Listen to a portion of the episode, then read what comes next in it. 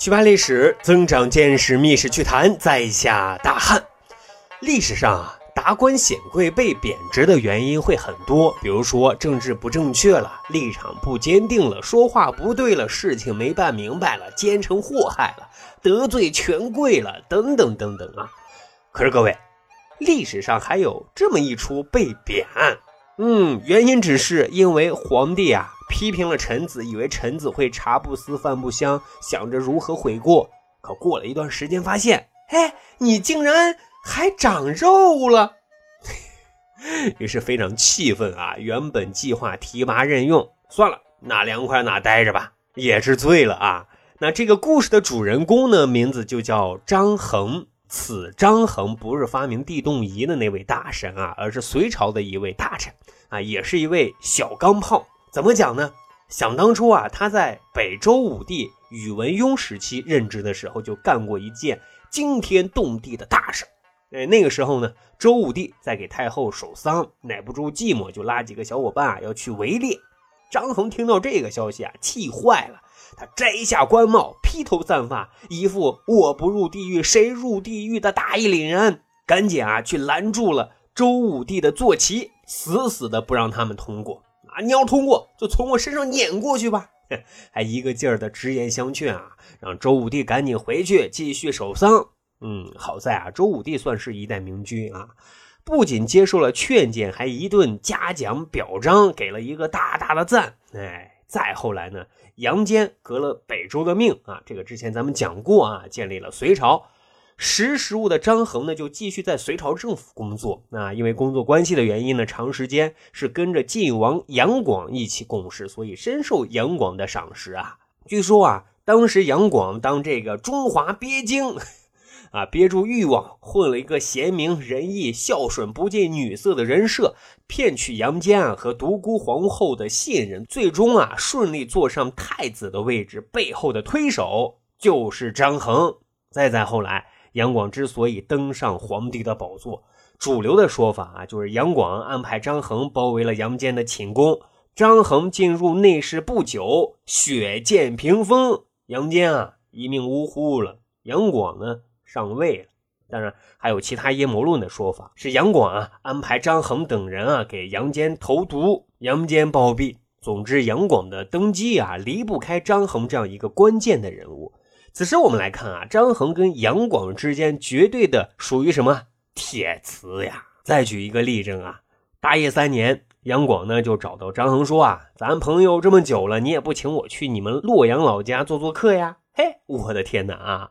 皇帝莅临下榻，这是多大的荣耀啊！这比荣归故里还要有面子呀！张衡赶紧啊就回了老家，这捯饬一下，那捯饬一下啊，又准备了非常丰盛的宴席。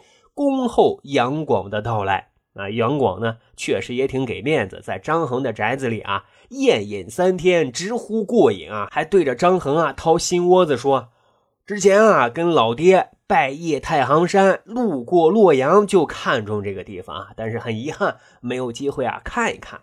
今天你终于满足了我的心愿啊！”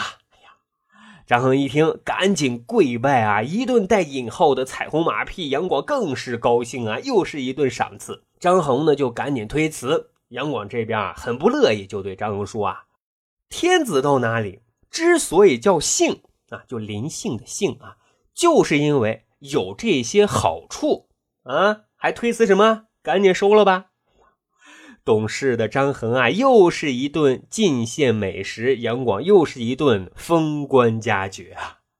故事到这里啊，这哥俩关系没一点毛病。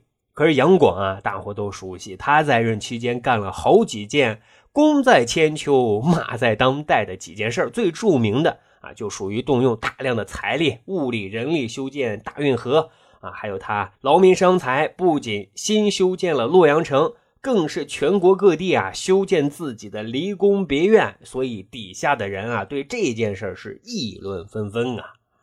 大业四年，杨广呢就来到了汾阳宫，可是住了没多久啊，就觉得这个宫啊规模、档次、园林设计、品位啊都不是太够，于是呢就安排张衡啊主持扩建工程。要说张衡啊，也的确是为杨广忠心耿耿、肝脑涂地。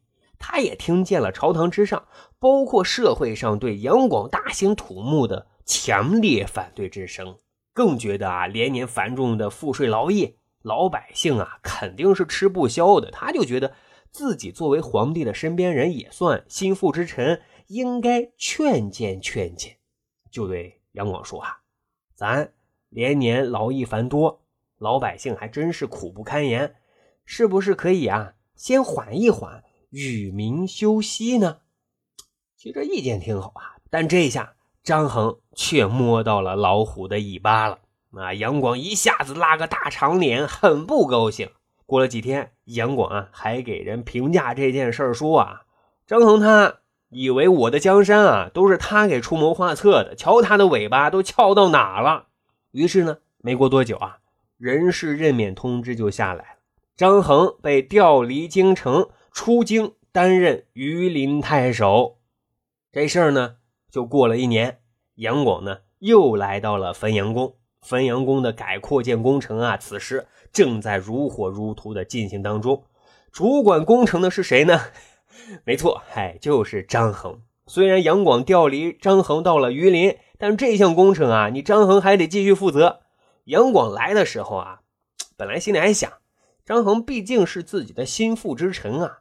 教育教育就行了，给点教训，还是调回到京城自己身边吧。但是呢，当他见到张衡的时候啊，杨广很失望。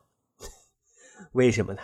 不为别的，就因为张衡啊，红光满面，体态丰盈，你竟然长肉肉了。